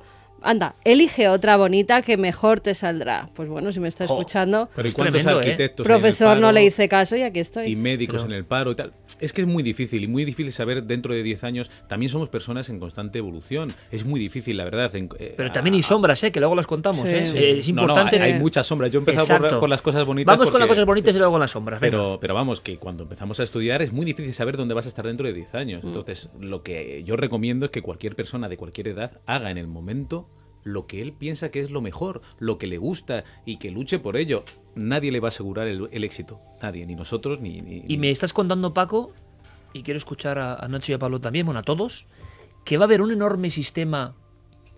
Que esto que estamos hablando es muy peleagudo, ¿eh? Y yo en alguna ocasión, cuando lo he dicho al final del programa, he recibido un feedback enorme de gente que, oye, me, me ha aliviado decir est- escuchar esto, ¿no? Hay un enorme entorno familiar, laboral, de amistades, desilusionador. Totalmente. Yo Hay un mensaje que prima que es no hagas esto. Esto es de locos. Y la frase que ha dicho Paco, yo lo voy a decir como lo siento. Ha generado tanta frustración en este país y en otros me imagino. Busca algo que tenga salidas. Luego igual hay una salida y la gente no, no encuentra ni la entrada ni la salida. Es decir, no sabe qué está haciendo. Y te vas a dedicar tu vida entera a eso. Eh, no es fácil, no solo por la cuestión laboral, sino porque me imagino, ¿eh? yo os lanzo la pregunta. Hay un montón de personas, ¿tú, tú qué? Lo estáis contando aquí. Pero en mi- en mi saltos caso, profesionales ejemplo, lo han dicho también. no, hay que, hacer estudié- como, hay que hacer como Nacho. Llevaba siempre una cámara de vídeo donde fuera y hacía entrevistas a mucha gente que hoy ya no está entre nosotros y que hoy es un material histórico que tiene Nacho. ¿Te acuerdas? Hace 15 Incluso años. a o Iker más, Jiménez ¿no? antes de que empezara Sí, la sí, radio la claro, televisión sí, y a sí, Carmen sí. Porter. Pero un chaval Sí, que no, que no sabía. No saques nunca esas imágenes, por Dios, Pero Nacho, de lo- verdad. Lo, lo que estoy comentando es que el entorno a veces Sí. es el primer eslabón o la primera dificultad Hablamos, te, Te- te hablamos a ti, te quita hablamos a ti, a ese joven que está ahora soñando. Oye, que es que estamos en época de exámenes, que estamos con gente que está jugando sus vocaciones y que nosotros no solo somos, no solo somos los que hablamos de fantasmas, yo creo y mucha gente lo sabe, que hablamos también de, de hacer lo que te gusta, de entusiasmar. Hay que hablar a esta persona. En mi caso, por ejemplo, salvo mis padres que siempre me apoyaron en querer llegar a ser egiptólogo, hacer historia, estudiar en la Universidad de Valladolid, sí que es cierto que el resto de- del ambiente en el que yo me movía era bastante reaccionario en el sentido de que estudiar filosofía y letras e historia era una carrera que no tenía futuro.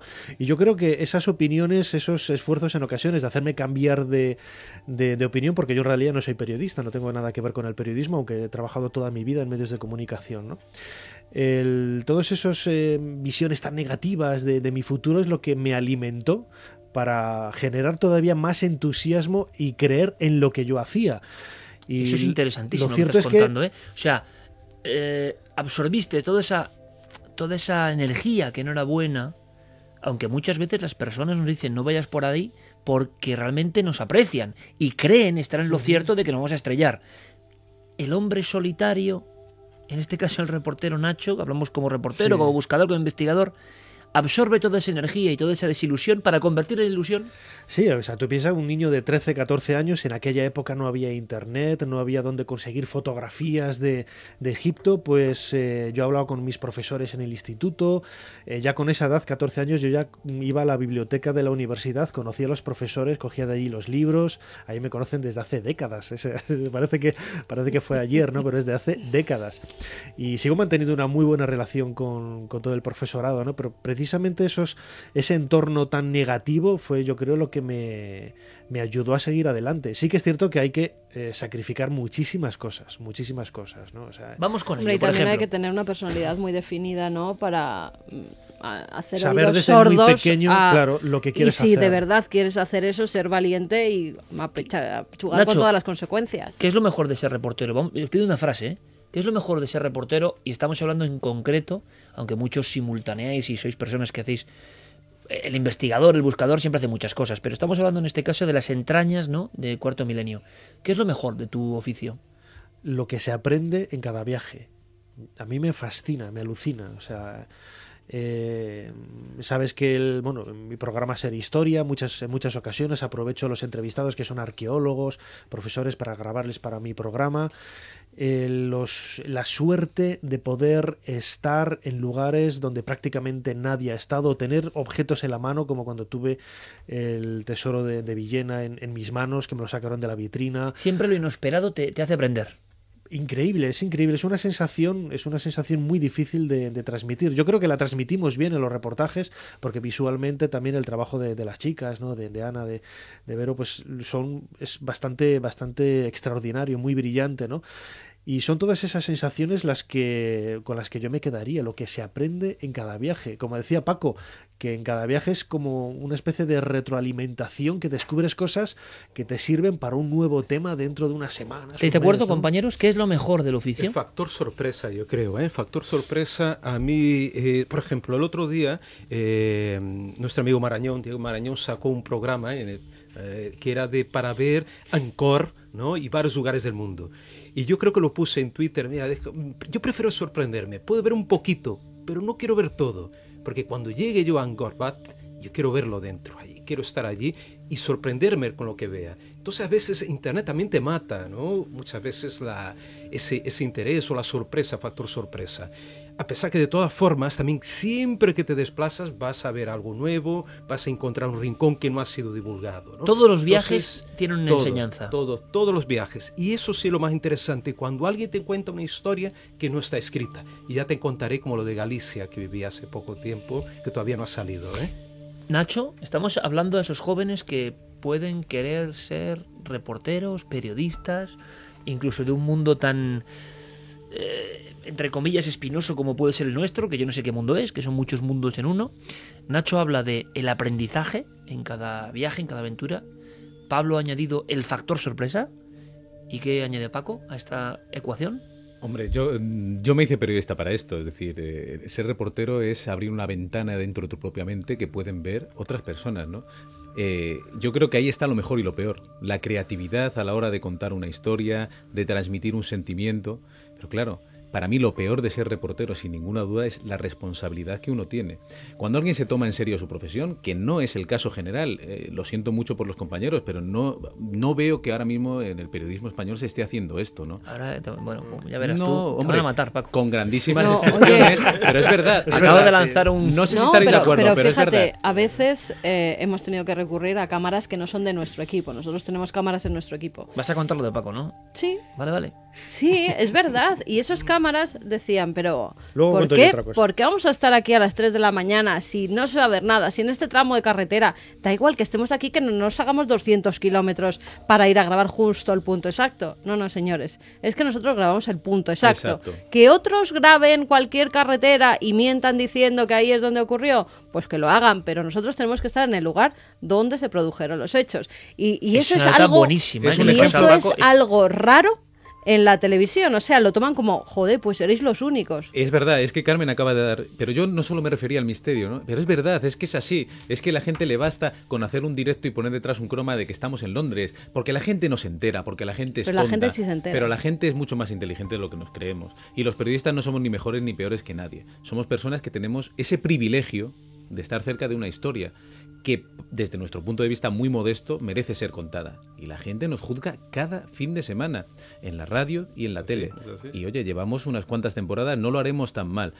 Yo creo que la clave es la honradez. Y de verdad que además, en el equipo de Cuarto Milenio, otra de las grandes preguntas, porque muchas veces a mí por lo menos me lo han dicho, pero oye, vosotros os lleváis tan bien como parece, porque es No. imposible. Es imposible. No. Y la verdad es que no. Nos odiamos. Exacto, exacto, exacto. exacto. No, pero sí que es verdad que hay una sinergia muy extraña, verdad. muy extraña entre un- unos tipos rarísimos que, que no tenemos nada que ver unos con otros, que uno es brasileño, que el otro es egiptólogo. Compañero hay- latino. Un chaval, un chaval de 20 años de Ciudad El Real. de la banda, el de la banda. Pero ojo, me- me lo decía Marcos Macarro, que trabaja con otros equipos, con otras televisiones. Me lo dijo Macarro, justamente- cámara nuestro de- cámara de nuestro. Cuarto Milenio. Me lo dijo el otro día, Pablo. Mira, yo conozco varios equipos de televisión y verdaderamente nunca he visto el- tan buen rollo en, en un equipo de reporteros como vosotros. Me lo dijo antes de ayer, ¿eh? Eso Hab- ya, Hablemos de lo ¿eh? malo, que van a decir, Sí, bueno, lo malo. estáis ya Mira, mira, lo lanzando malo, muchas flores. Te cuento, hermano. Malo y, y a y- mejor... y- y consejos para ese que se lo está pensando y que diga, eh, cuidado que no todos Bueno, son vino rosas, fíjate, ¿no? Iker, eh, yo que recibo un poco los correos ¿no? que nos llegan mm, de la gente, sí que me he encontrado mucha gente que cursando derecho porque su padre, su abuelo y su tatarabuelo eran abogados, de repente ha dicho, es que no es lo que me gusta, es que eh, yo quiero dedicarme al periodismo, Pero quiero divulgar. muchos cada semana, en ese sentido, ¿eh? Muchos, hay muchos que de verdad que han sido valientes, eh, se han sentado, han recapacitado y han dicho es que yo no quiero ser infeliz toda mi vida haciendo algo que no me gusta.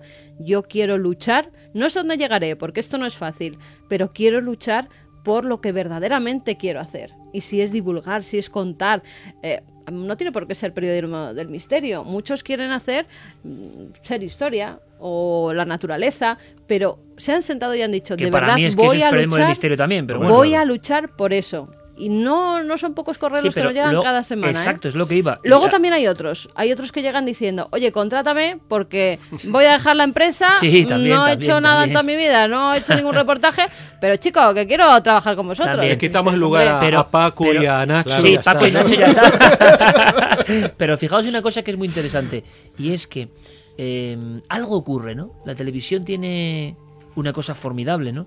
Que es que llega muy hondo y, y- y a nivel masivo despierta una serie de sensaciones en el público. Y cada semana Carmen recibe no uno, ni dos, ni cinco. Yo creo que muchos mensajes, y esto es como, digamos, un organigrama de cómo está el patio. Eh, personas, incluso con éxito, pero que nos dicen, ¿por, por qué será eso, no? No soy feliz con lo que hago. No y, dices, ¿y por qué nos lo dices a nosotros? Te quiero decir, eh, ¿qué- qué- ¿en qué podemos ayudarte? Y dice, quiero estar con vosotros. Porque transmitimos esa felicidad. me ha parecido muy Claro. extraño, y os digo que de esto no, no hemos hablado nunca, pero en los últimos dos, tres años recibimos eso y cuidado, no es gente que esté protestando, es gente que de repente ha sentido como que tenía que contar su situación. Oye, me han obligado, me han tirado por aquí, he creído que era lo mejor por una cuestión lógica. Entonces, yo creo que siendo honestos, diremos, oye, estos chicos que se han creído, llevan aquí no sé cuánto tiempo hablando de que son geniales, de que se llevan muy bien, de que la- el aprendizaje, la maravilla, pero seamos objetivamente honestos y también habrá cosas, decíamos Pablo, que no sean buenas. Hay que decirlas también, Mira, ¿no? te, te lo puedo contar y, que, y te lo digo abiertamente ahora, mm, a lo mejor no te lo dije nunca directamente, pero te lo cuento aquí en la radio. Los viajes internacionales son muy, muy duros. ¿Por qué? Por la responsabilidad. Lo ha dicho Paco, creo, el tema de Nacho. Responsabilidad. Primero, mm, te están pagando un viaje no para pasarte unos días de vacaciones. Tiene, hay una responsabilidad, una productora, una empresa que te está bancando ese viaje. Hay y una que- presión, por tanto una dices. presión y tienes que traer de resultado. Entonces, ¿qué pasa? En España, vale, puede pasar algo, pero está en un territorio que controlas. Está cerca más o menos. pues, España no es un país muy grande. Pero cuando te metes en un país como Brasil o Rusia, las cosas cambian. Te puedes encontrar Es cuando peor lo has pasado, pero has traído material maravilloso. La pero verdad es que es presión- increíble, Pero- increíble, Pero, es eh, muy por interesante eso. Pablo, porque la autopresión a veces también es tremenda. Es decir, la autoexigencia, Ujú. a veces, yo no sé si es un pecado o no, no nos permite disfrutar de lo que estamos haciendo. Mira, te lo voy a decir ahora que tampoco te lo- creo que te lo dije esto. Cuando fuimos a Rusia, a Altai, junto con el amigo Juan Antonio Sanz, a buscar el Yeti de la República de Altai, que creo que es la primera vez que las televisiones españolas llegan allí a, registrar ese tipo de historias, o ver los túmulos de los escitas, por ejemplo, aquellas pirámides negras de materia negra. Bueno, llegamos allí y nos dijeron que el gobierno de Altai nos iba a apoyar, que nos iban a recibir nada más llegar a la capital, al hasta Al- Al- Altai, que era un lugar remotísimo, perdido el fin del mundo, y tú llegas allí, ¿qué es esto? ¿Pero dónde estoy yo? Te despiertas y ves, pero bueno, esto es otro planeta, ¿no? Bueno, no vino nadie a recibirnos. Además, vino un arqueólogo y todavía nos dijo, bueno, bueno, ¿qué hacéis vosotros por aquí y tal? Porque todavía de malas maneras tratándonos. Por suerte teníamos en la reserva otro teléfono de un arqueólogo de allí, le llamamos, y organizamos sobre la marcha de un día para otro, porque cada día es pre- súper precioso en un viaje de este, organizamos todo el viaje. Claro, es bueno que también, Imagínate eh, encontrarte ese tipo de sorpresas, los... se te puede romper todo Hay de el todo, esquema. ¿no? Más cosas. Hombre, es muy cansado. Eh, yo, por ejemplo, desde que empecé a trabajar, no he dejado de viajar nunca. Entonces hay gente que te dice, qué maravilla, de hombre, es maravilloso. Pero claro, llega un momento que estás harto de estar fuera de tu casa. Muchísimas horas eh, de trabajo para conseguir un reportaje de cuarto milenio. A veces hay días que trabajamos 12 y 14 horas al día. Entonces, bueno, todo esto hay que saberlo también. Eh, las personas que, que ven la televisión desde el otro lado también ven esto Ven como un una trabajo cosa comprimido, ven un trabajo... Claro, y además dicen, debéis, debéis, debéis ser todos ricos, ¿no? Entonces, salvo Pablo Villarrubia, todos los demás, pues, pues vivimos, vivimos un poco como con lo opuesto, ¿no? No nos podemos quejar porque encima somos privilegiados, hacemos lo que nos gusta y nos pagan por ello, pero bueno, no es eh, una panacea para un chaval joven que nos esté escuchando.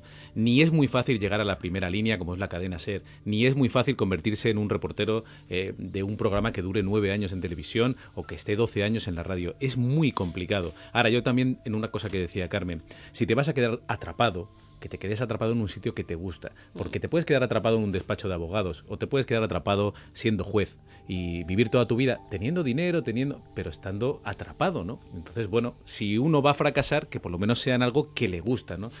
Si Mira, hace ser poco- futbolista, pues bueno, pues Hace inténtalo. poco recibíamos un, un correo de un chico que tenía además su trabajo, eh, decía que un coche que le pegaba mucho, un coche bonito. Dice, ¿sabéis lo que voy a hacer después de tantos años escuchando? Voy a comprar una furgoneta de estas me encantó ese mail.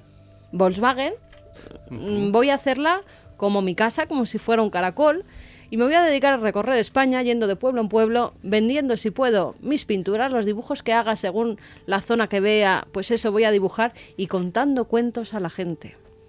Iré por O los sea, una sitios versión del que llegaba al pueblo antiguamente y, y cantaba el cantar de ciego. Exactamente, hasta las narices de su despacho, de sus jefes, Tiene Del sus riesgos estrés. también, de- claro. del estrés, de su coche bonito que le pegaba mucho, hasta las narices de eso. Una ha transformación. Una transformación, pero si con eso va a ser feliz, ¿por qué no buscarlo? ¿Por qué no seguir tus sueños?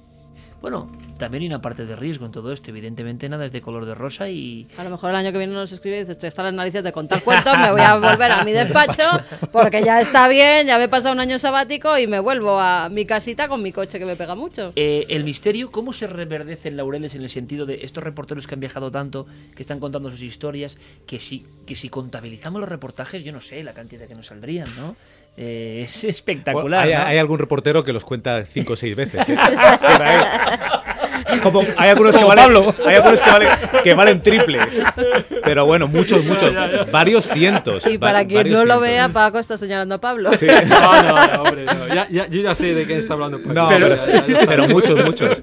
Muchos reportajes y pues yo, pero es muy fácil. Eh, eh, Si uno está haciendo algo que le guste, siempre encuentras una, una motivación, ¿no? Siempre, Siempre, encuentras una motivación y cada tema es distinto. Y, y la verdad, yo no me he El encontrado. misterio sigue sorprendiendo. Yo no he encontrado dos temas iguales en nueve temporadas. ¿eh? Importante. Pero ni parecidos. Ni parecidos. y- porque la gente te dice, no, al final que son cuatro cosas, ¿no? La psicofonía, lo tal. Pues no, porque cada persona es distinta, cada persona vive el misterio de una manera diferente, te la cuenta de una manera diferente. Lo que decía Nacho es muy importante. Al final no trasladamos más que los testimonios de testigos que a nosotros nos parecen razonables, nos parecen eh, defendibles y entonces, bueno, pues... es su verdad, ¿no? Cada uno ¿Os habréis su verdad. sobrecogido? claro. eh, Oye, lo, lo peor, lo peor, que Nacho no ha dicho lo peor, a ver. A lo Ah. peor, exacto. Estar con vosotros. iba a decir. Gracias, Nacho. El finiquito la semana que viene.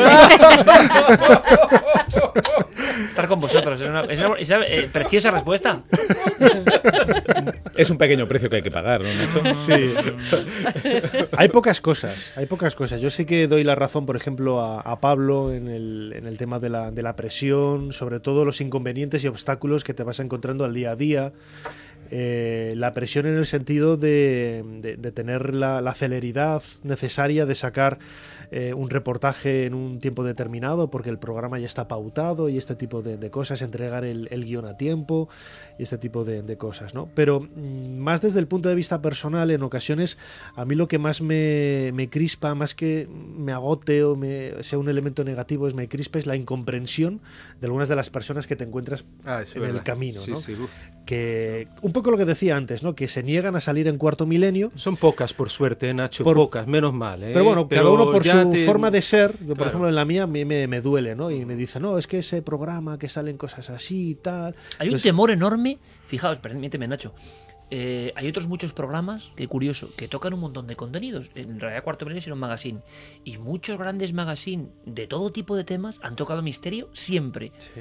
Pero hay como un tabú. Si el programa mete excesivo misterio, da igual que metas historia o que metas ciencia o que metas pura cuestión que nada tiene que ver con el Es lo que te misterio. a como decir. la presencia del misterio. ¿Por qué? ¿Por la qué? respuesta ¿Qué que yo soy, la respuesta que doy yo siempre a esas personas, digo, entonces tampoco querrás contarlo en un informativo convencional, donde salen corruptos, violadores, asesinos Y misterio a veces. y misterio a veces, digo. Entonces, es un poco la- el, el hecho de encontrarte pues con, con este muro, que bueno, pues miras para otro lado y sigues tu camino y al final resuelves el problema sin, sin ningún otro contratiempo, ¿no? Pero sí que es cierto que a veces ahí es un poco, un poco duro en ese sentido.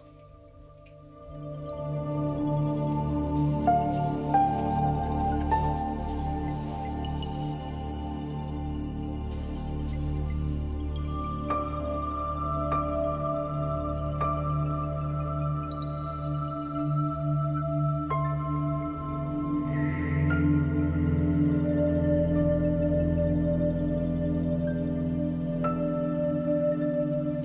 Esta es la historia de unos reporteros que indudablemente forman parte de un fenómeno peculiar que muchos seguís, que muchos seguimos, muchos participamos en él. Y yo me pregunto, porque lo estará deseando nuestro público, ¿verdad, Carmen?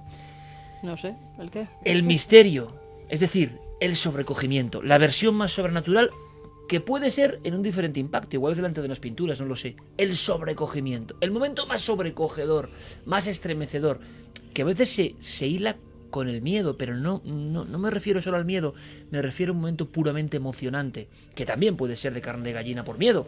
¿Cuál? ¿Cuál es? Es cuando te miras caso? a ti mismo, hacia adentro de ti. Es Puede lo que ser. te comentaba antes. Si quieres te cuento ahora la historia de, de Venezuela. Pasó lo siguiente. Primero que tuvimos que caminar por lo menos cuatro horas en medio de la selva con machete en mano, junto con un chamán, don Pedro, que de una comunidad indígena de la, de la región del Amazonas, del estado del Amazonas en Venezuela. Cruzamos entonces la selva, llegamos al pie de la montaña, que era montaña sagrada de Agua Linda, una montaña que recibió culto por parte de antiguas civilizaciones de la zona. Y después el tramo final, que fue lo más difícil, tuvimos que subirlo con una cuerda raída que traía este señor indígena. Además, sin ningún arnés, tuvimos que sujetar la cuerda, la cuerda atada en parte a la cintura, ir tirando durante más de 30 metros por una, una roca, una roca viva de, granito prácticamente. De hecho, tuvimos que sacarnos las botas, porque ni siquiera las, las botas aguantaban, sujetaban el suelo. con los calcetines, ¿eh? y tuvimos que agarrarnos, era, era más, más seguro, la roca prácticamente en este tipo de inclinación, o sea, muy inclinada, y claro, llegamos arriba cansados, nos pusimos a descansar, era un abismo de más de 300 metros que teníamos abajo y a nuestras espaldas un paredón espectacular de más de 200 metros plagado de pinturas rupestres. Algunas muy raras, además. Algunas muy raras, hombres con túnicas, que ahí la, toda la historia, bueno, no voy a contar la entera aquí, de, de, una señora que ve una figura fantasmal moviéndose allí arriba y se descubre de esa manera las pinturas. Que esto es alucinante, ¿no? una aparición, una aparición, una silueta, algo con túnica, la gente lo ve, suben y están las pinturas. Exacto. Íbamos con el buen amigo, compañero Pablo Novoa, que allí había estado hace unos años, y yo digo, este hombre con 68 años, ¿cómo subió la montaña? Y digo, quiero ser como Pablo cuando llegue a esa edad, ¿no? Porque es increíble la, la, capacidad. Es muy importante estar bien, bien en forma física, eso sí es fundamental. Bueno, entonces me siento allí para descansar y el chamán me dice, Pablo, eh, Pedro, el chamán Pablo, mira, haz una cosa, mmm, te vas a relajar mucho, vas a ver algo interesante, eh, pero ven aquí, acompáñame. Entonces había una especie de hueco, un nicho entre ese abismo y la pared con las pinturas, un nicho estrecho. Como un lugar para contemplar las pinturas. Exacto, sí, te ponías, entonces te metías en ese nicho, de una altura, a lo mejor, una profundidad de un metro setenta, casi mi altura, eh, y, y entonces te ponías de espalda, te apoyabas al fondo de, la, de, esa pared y de frente tenías el paredón a una distancia de un metro y medio o menos quizás de las pinturas. ¿no? Y veías ahí formas raras, parecían platillos voladores, había ahí hombres con túnicas, había figuras de alacranes, de animales. Y entonces dije, mira, me dijo Pedro chamán, cierra los ojos y quédate tranquilo. Y después ya me dirás. Y se fue, y me quedé solo allí. Eh, José Alberto, que estaba grabando, se fue a grabar las pinturas. Y entonces cierro los ojos y de pronto, te lo juro, Iker, no, no me iba a inventar esa historia, no había necesidad. Además estaba Pablo de, de, de Novoa, que estaba cerca, después vino a verme, por ahí testigo, y empiezo a ver como, como una especie de una espiral que giraba delante de mí. Bueno, eso a lo mejor podemos explicarlo también por el cansancio, ¿eh? Estaba cansado, agotado, a lo mejor la, tu, tus ojos cerrados producen imágenes geométricas, vale, perfecto. Pero lo que vino a continuación fue lo más lo que más me sorprendió fue, empecé a verme de niño, cuando tenía 6, 7 años, con esos triciclos que había antiguamente, que yo tenía, de, de, de, de, hierro, de metal, allí en San Paulo, en la calle donde vivía mi abuelo, una callecita particular. ¿Te viene esa imagen de repente en sí. ese nicho de roca, en unas pinturas con muchos miles de años? Sí, como te digo, podía estar ahí relajado pensando, pensando en aquella imagen y tal. No, no pensé en esa imagen en ese momento. Y estaba yo de niño, pero muy viva la imagen, muy viva. Y entonces veo mi abuelo paterno que se acerca, me coge de la mano y me lleva hasta el jardín de la casa que todavía existe, allí en San Paulo, y empieza a contarme, a enseñarme un libro con dibujos y me dijo, tú un día, un día vas a conocer estos lugares. Y me enseñaba varios lugares del mundo, me enseñaba unas pirámides de, de los mayas, me enseñaba lugares, por ejemplo, y me enseñaba un lugar especialmente que eran los tepuis. Imagínate, yo mi abuelo me compraba. La montaña de Venezuela. Exacto. Era que mi abuelo que me compraba los libros, me acuerdo de, de, niño, que después me llevaron a todos esos lugares. Y que yo empecé a leer libros de arqueología y todo, porque mi abuelo compraba fascículos, incluso los kioscos, y lo veía ahí. Y entonces me decía, mira, este lugar un día lo vas a conocer. Y eran los tepuis, que todavía no salió ese reportaje, de la región de Roraima. ¿No? diciendo aquí es el mundo perdido, aquí hay dinosaurios. De pronto mmm, veo, me veo caminando con el abuelo, otra vez me lleva, eh, se para y empieza a contarme historias de la Guinea ecuatorial, donde había estado él cuando, cuando joven trabajando, que ahí no he estado todavía, eh, que en la Guinea ecuatorial, antigua Guinea española. Y, y de pronto entonces empiezo a temblar y a llorar, y empiezo a llorar, llorar, llorar, y es cuando viene Pablo Novoa y me pregunta, no, no, Pedro, Pedro Echamá, y pregunta, Pablo, ¿estás bien? Y yo como sintiéndome aliviado de algo, no sé, llorando, pero aliviándome. Dije, no, no, estoy bien, estoy bien. Después se acercó Pablo Novoa y vino finalmente José Alberto y, y me quedé tranquilo, estaba súper tranquilo. Y miré las pinturas, bueno, ¿qué han hecho esas pinturas? O este lugar.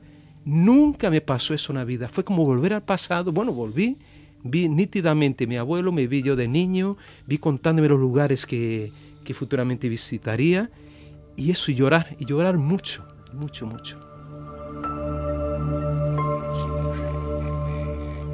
Bueno, qué bonita experiencia, ¿no? Qué, qué auténtica delante de unas pinturas. Parece que el encontrarse en ciertas circunstancias eh, proyecta o abre en nosotros, decía antes Paco Pérez Caballero, eso de una ventana dentro de nuestra mente, ¿no?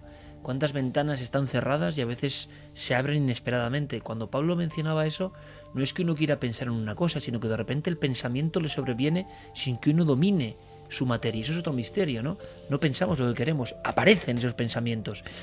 Y muchos chamanes de la prehistoria hubiesen, incluso con las espirales, descrito exactamente igual el viaje de Pablo, ¿no? Es verdad, es verdad. Ahora que me lo está recordando. Claro, claro, claro. Exactamente igual. Eso, escribí espirales al principio. Exactamente igual. Oye, quiero más momentos sobrecogedores, por favor, diferentes, o de emoción, o de miedo, o de puro miedo, o de incomprensión, o de qué demonios hago yo aquí, o de, ¿por qué no molestia, ¿no? De, encontrarse uno preocupado. Contadme, por favor. Hombre, mi experiencia, por ejemplo, en el primer reportaje que yo hice esta cuarta esta novena temporada, la cuarta con, como reportero, no es tan intensa desde el punto de vista psíquico, metapsíquico de, de, Pablo, porque Pablo tiene muchas experiencias, tiene algunas en Rusia también con el vodka que podría alguna vez contar aquí. Sí, sí, pero ya, lo contamos, creo. ¿eh? de otro tipo, ¿no? Más escatológicas. el caso es que por ejemplo, eh, si recordáis el, el, reportaje que grabamos en Menorca de la cueva de Smusols, la cueva de, los sí, señor. Pero volvemos a la prehistoria, qué curioso, ¿no? Efectivamente. Como si en la prehistoria hubiese un limo extraño que nos sigue hablando, ¿no? Que yo lo creo absolutamente, puedo estar equivocado, pero lo creo absolutamente. Era una, una cueva donde se encontró una especie de cabeza de demonio. Sí, una, la primera escultura antropomorfa eh, de la cultura talayótica del año 1000 más o menos antes de nuestra era, y era una cueva que estaba en una pared absolutamente vertical de 40 metros que caía al mar. A mí cuando Pedro Arnau, el, espeleólogo que, descubrió esta cueva, nos dijo que nos iba a llevar a mí, a Paco el, cámara y, a mí, pues claro, yo tengo bastante vértigo. Y digo, bueno, pues eh, si hay que hacer, se hace, ¿no? que las imágenes eran impresionantes, eran caer un, un barranco al vacío, ¿no? Y bueno, pues nos pusimos ahí el, arnés y bueno, pues de la manera más natural, casi podríamos decirlo, pues descendí. La subida fue más complicada, esto no salía en el reportaje, pero fue terriblemente más complicada. Pero la experiencia de estar dentro de una cueva, porque recuerda que te dije, Iker, digo, vamos a hacer un reportaje de un sitio que no se puede visitar y de una escultura que no se puede ver porque estaba en los almacenes del, del museo. ¿no? Y entonces había que contar esa historia de una manera especial, ¿no? Entonces, bueno, pues eh, ayudándonos de diferentes técnicas como las cámaras GoPro que solemos utilizar mucho para, para los reportajes y que... ¿Qué es una cámara GoPro? ¿Para qué? es lo que debe decir, cuentan un poco en primera persona, en primer plano, lo que tú vas viendo, ¿no? Te la pones en la cabeza o en un arnés sobre el pecho y vas va viendo lo que tú vas viendo, ¿no? Y eso es lo que registra la, la tarjeta. Bueno, pues descendimos a, a esa cueva y había un apartado a la izquierda, lo recuerdo, que era el, el, acceso a ese santuario que me dice Pedro, hay que pasar por ahí. Y la, la oquedad era una oquedad del, del, tamaño de un microondas, lo recuerdo. Digo, yo por ahí no entro, yo por ahí no entro. Digo, es que sí, que sí que entras y tal. Entonces me ayudó, claro, yo mido un 82 y bueno, pues moviéndose casi reptando como una serpiente, pues pude llegar hasta abajo. Una vez más, el acceso al lugar tenebroso era un acceso pequeño que te permite casi como un nacimiento y renacimiento. ¿eh? es como un parto inverso. Es una cosa muy curiosa. Que no es un tubo, sino que es una, una mini cueva, un acceso de 5 metros con sus recovecos, sus esquinas, sus, eh, sus salientes en la roca que te vas enganchando en cada giro que haces. no Tienes que estar moviéndote, pues eso, como bailando un, twist, pero bajando por el interior de la, de la cueva hasta que llegas. Y la sensación de eh, una sensación parecida cuando estás en el interior de la gran pirámide de saber que tienes delante de ti, bueno, mejor dicho, encima de ti una montaña con millones de toneladas de, de piedra, ¿no? Y que ese fue el lugar elegido por los antiguos habitantes de la, de la isla para crear su santuario, su santuario, un lugar absolutamente inaccesible. Nosotros bajamos con arneses, pero ¿cómo bajaron ellos? ¿Cómo bajaron ellos a esos casi 30 metros de, de, caída en el lugar en donde estaba la cueva? ¿no? Yo, para mí es una de las mejores experiencias de todo este año. También tiene bastante de metafísico, ¿eh? porque te quiero decir, uno está siendo consciente de que está en un lugar sagrado, un lugar distinto, y ese impacto lo hemos vivido recientemente nosotros, mm. Carmen, una experiencia que ya veremos cuando la sacamos, el que llamamos Proyecto Alma, con un grupo de personas, ver si todo esto que hablamos de la prehistoria se captaba. Y, tú lo viviste con, el maestro Enrique de Vicente.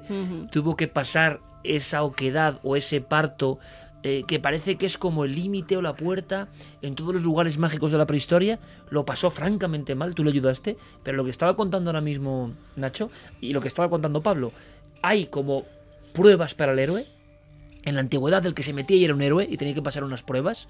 Muchas de esas oquedades parecen vaginas realmente, parece úteros de la madre tierra, sales o entras y cuando hemos hablado con algún especialista, ¿verdad? Nos hablaba que era la misma forma que sale el niño, la misma forma que adopta el, el, el iniciando, ¿no? Que está ahí, es como la del niño.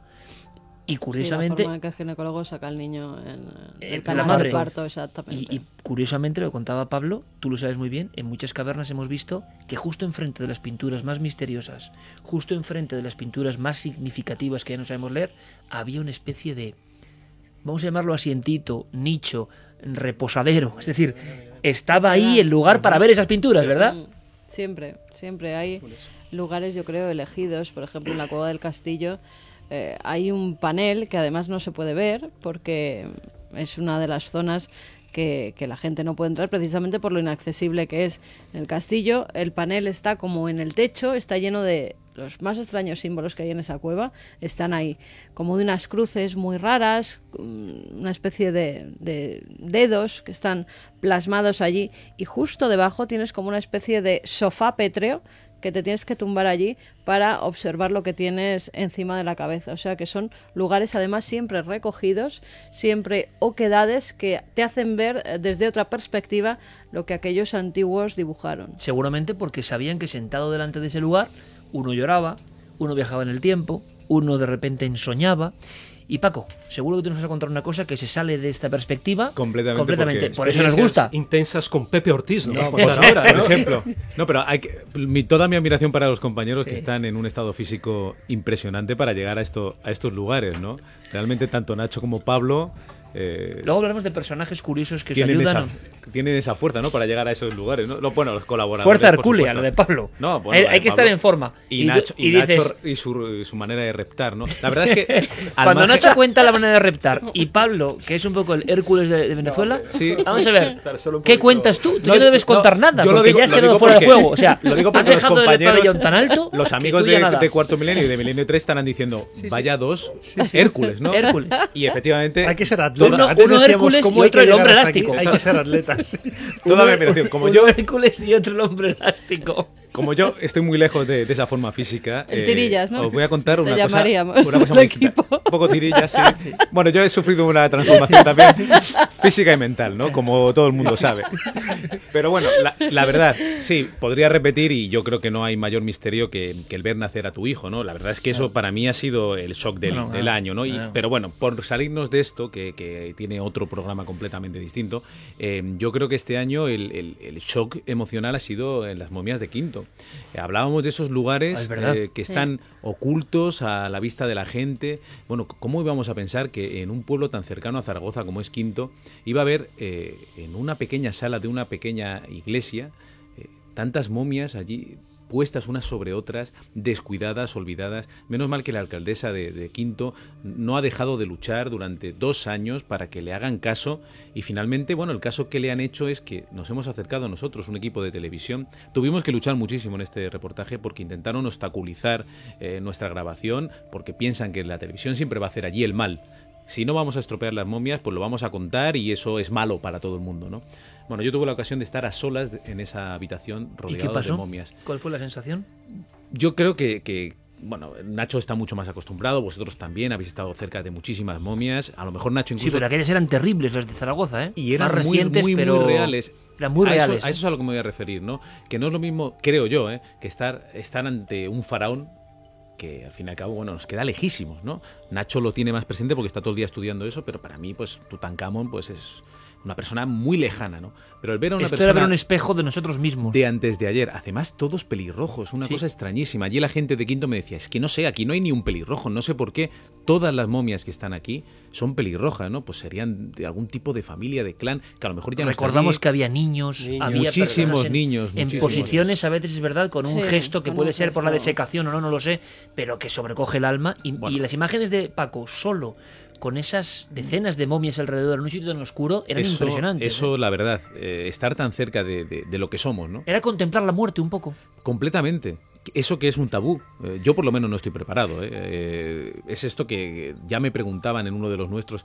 Sí, te- tienes ese, ese- esa curiosidad de qué hay después, ¿no? Bueno, cuando llegue llegará. Pero nos da miedo, no nos explican.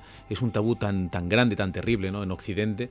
Y el estar allí delante de un semejante, tú solo, una persona que se ha consumido por completo y que te devuelve esa mirada, que es lo, lo impresionante de esas momias, ¿no? Que están muy vivas, si me permitís la, la expresión, ¿no? Y ese tesoro tan humano, metido en esa habitación, olvidado, ni siquiera las personas del pueblo eh, lo habían disfrutado. Al final son nuestros semejantes. Algunas estaban en un estado de conservación muy bueno. Por desgracia, otras se están perdiendo. ¿no? Y lo- la las últimas noticias que tengo es que, que, bueno, hay cierto movimiento gracias al programa. Mucha gente, mucha gente ha, ha ido allí a preguntar. Y es una experiencia, la verdad. Yo mm, creo que también es muy difícil en, en esto sí que nos tenemos que sentir privilegiados, que las personas pueden estar tan cerca como estamos nosotros, ¿no? Hombre, es que En ver las momias a esa distancia son privilegios, pero también sobrecogimientos. Y fijaos una cosa, eh, estamos prácticamente rematando ya esta primera parte, luego viene Clara, viene Santiago, viene Javier Pérez Campos, otra parte del equipo, y hablamos de más de radio y más de testimonios que creo que hielan la sangre, pero podemos hilar con eso si os parece. Quiero que recordéis ya en vuestra mente personajes. Personajes a los que les habéis puesto la cámara delante y os han impactado por algún motivo, ¿vale? Vamos a hacer un homenaje a esos personajes. Fijaos, hace poco, Carmen, tú recuerdas lo del chino, que a mí me encantó esa historia. Sí, sí. Una historia en Extremadura que hablaban de un personaje que aparecía, que curiosamente ahora hay más pistas sobre él. Al parecer fue un personaje ilusionista, mago o algo más que hacía cosas rarísimas. Curaba, aparecía, además. desaparecía, curaba. eh, años 50. Y Nacho entrevistaba a una persona que se le ponían los ojos con lágrimas. Y para mí esa es la fuerza del misterio auténtico. ¿Qué quieres que os diga? Llega la televisión. hablamos de años 50. Han pasado 60 años de los acontecimientos. Y esa persona delante de la cámara, con la frialdad que da una cámara, la tensión que uno tiene cuando está en un pueblo, cuando no, no, no, es habitual que venga la tele a verte, ¿no? Y ya cuando se mete en la historia y hablan de aquel hombre que curó a su hermana de una enfermedad prácticamente letal, que salía en la noche con unos hilos, que tendía, fijaos la escena por favor, entre los olivos y le preguntaba a la gente, te vimos, ¿qué hacías? Conectar con los míos o hablar con, con los míos, ¿no? Eh, ese hombre que era capaz de hacer ilusionismo y que entraba la gente en una taberna en la, en la mata y había una persona con la cabeza separada del cuerpo y nadie sabía qué había ocurrido. Esas personas que esa persona, el supuesto chino, como le llamaban, que adivinaba la vida de cualquier persona que llegase al pueblo y nadie sabía cómo. Esa extrañeza se concentraba para mí, como espectador en este caso, en un total, llamamos total a esas declaraciones en televisión. Nunca vi un poder como ese, decía aquel hombre. Y se le humedecían los ojos. Pegaba así y decía, nunca vi un poder como ese. Eso lo he visto yo y lo afirmo. Hay, hay personas que trascienden la pantalla. Uno en un reportaje, lo sabéis mejor que yo, aunque uno ha sido cocinero antes que fraile, sabe perfectamente que hay personas que cuentan una historia, perfecto. Pero a veces hay algunas que dan el salto, que se apoderan del corazón del que está enfrente, que lo cuentan de una forma que tú dices, mira, yo no sé qué pasó, quién era ese personaje que visitó aquellos pueblos y que curaba, pero sé que este hombre no me está mintiendo. Y yo quiero, y sé que es muy difícil, ¿eh? porque si hacéis cuentas, ¿cuántas personas habéis entrevistado en este año, no? Quiero que me destaquéis una y por qué. Mira, yo si tuviera que elegir, y redundando un poco en lo que he comentado antes, me quedaría con una figura que es la de Baldomero Álvarez, el descubridor de la Dama de Baza. Qué bueno. Yo recuerdo ese total, como tú decías, pues eh, un poco la intrahistoria del programa, pues lo grabamos en la habitación mía del hotel, que luego lo ves en pantalla y queda tan espectacular y tan bonito, pues esa era la habitación mía del, del hotel.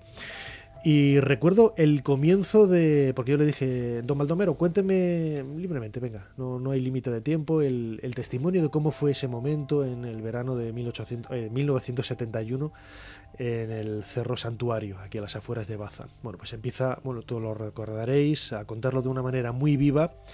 En algunos momentos incluso sonreía, que a veces ese tipo de, sonrisas quita un poco de fuerza ¿no? al, al testimonio, pero yo ahí lo, lo dejé, lo, lo, mantuve porque lo, que está, lo estaba contando con tanta viveza y sobre todo al llegar el instante, que es la fotografía que te mandé. Oh, de La las más impresionantes del año para mí, que no sé si se puede contar, porque es difícil en radios imaginar esa, esa escena, ¿no? Sí, es, la dama de Baza, la terrible y majestuosa diosa de la antigüedad, emergiendo de la, de la tierra, ¿no? de la Tierra, ¿no? Como si estuviera volviendo del más allá, que era lo que te decía yo en el, en el correo electrónico aquella noche, ¿no? Y en ese momento, cuando él está describiendo ese, ese instante en el que sale la dama de baza de la pared eh, terrosa del, del suelo, él se le borra la sonrisa y dice de una manera casi majestática, parecía que estaba viva. Eso yo creo que es, eh, me impresionó y lo hemos utilizado varias veces porque merecía la pena. Es verdad que yo como director de este programa a veces recibo imágenes que para muchos serán una simple imagen. Aquella es impresionante, la dama de Baza que podéis ver en el Museo Arqueológico Nacional, pero Nacho yo no la había visto. Me la mandaba, pues la, la tierra había como, se había apartado un poco de tierra y una parte del rostro, que además da un- una expresión que, que, que hiela la sangre, Respingo, ¿eh? emergía de milenios de oscuridad, ¿no? Y ese hombre cómo lo contaba, mucho mejor que nosotros, desde luego. Impresionante, parecía que estaba viva. Le toqué con el palustre Sí, para quitarle un poco de tierra que y tenía sobre el entonces rostro. apareció ahí. Y es un hombre que nos está contando cómo está viendo a una diosa importantísima o una figura que vuelve a su encuentro milenios después. Pablo, tu, tu personaje, tu entrevistado, ese que no puedes olvidar. Fue increíble, fue en Venezuela, que lo entrevistamos a las afueras de Caracas. Para mí, el último Indiana Jones mm, vivo, real, que fue Charles Brever Carias, que lo hemos visto en un, un programa, en un reportaje muy bonito y, y creo que quedó espectacular, el de Cerro Autana. Y en recuerdo también a Félix Rodríguez de la Fuente rehaciendo aquel viaje a la Amazonía venezolana. y A la montaña sagrada. montaña sagrada de los indios de aquella región. Y claro, y Charles, mm, tuvimos que hablar con él porque era fundamental hablar con este hombre que conocía perfectamente y conoce este Venezuela y el continente. Eh, físicamente ya impone la presencia de él, con aquellos bigotes, con aspecto británico, tomando su té además en una casa rural, en aquellas montañas a las afueras de, de Caracas.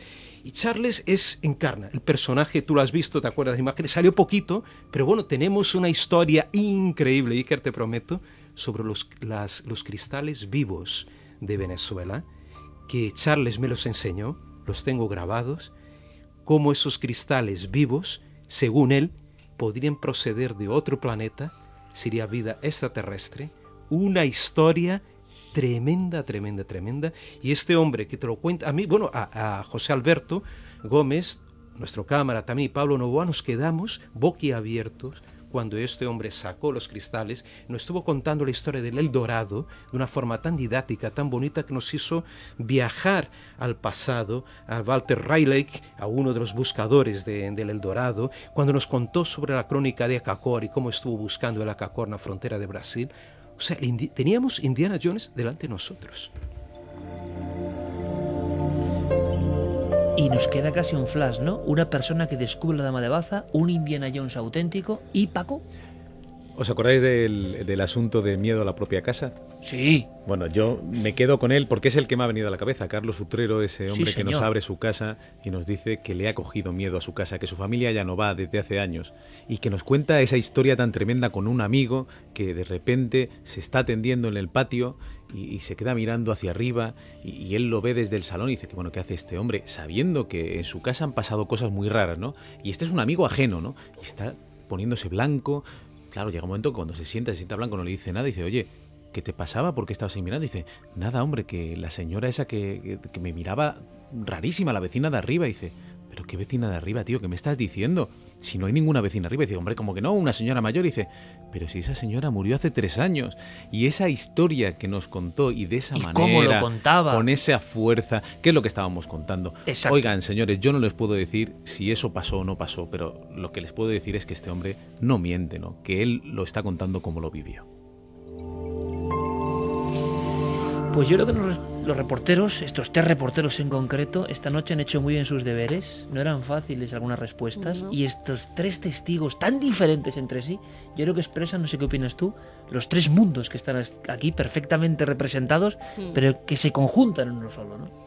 Totalmente, hay además personas que por cómo lo cuentan o por su propia experiencia, por la vivencia que ha tenido, se te quedan en el recuerdo y siempre eh, viajan contigo, ¿no? Porque es su verdad.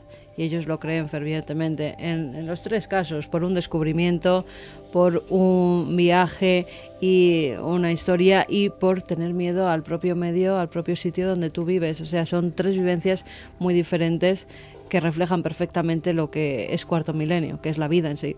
La vida en sí, una Fíjate, vida que Iker, nosotros no tenemos casi tiempo, Nacho. que eh, un denominador común, vuelvo a insistir en la expresión, de lo que hemos contado todos nosotros esta noche, eh, la arqueología de Pablo, el descubrimiento de las momias, mis iberos, siempre, siempre vinculados al mundo de la historia y de la arqueología. El misterio no solamente es los fenómenos Hombre. paranormales, los ovnis, la etiqueta que siempre nos cuelgan. Con todo el respeto, porque también nos interesa, por supuestísimo, pero es una parte más. Bueno, ¿qué? ¿Os apuntáis a la décima?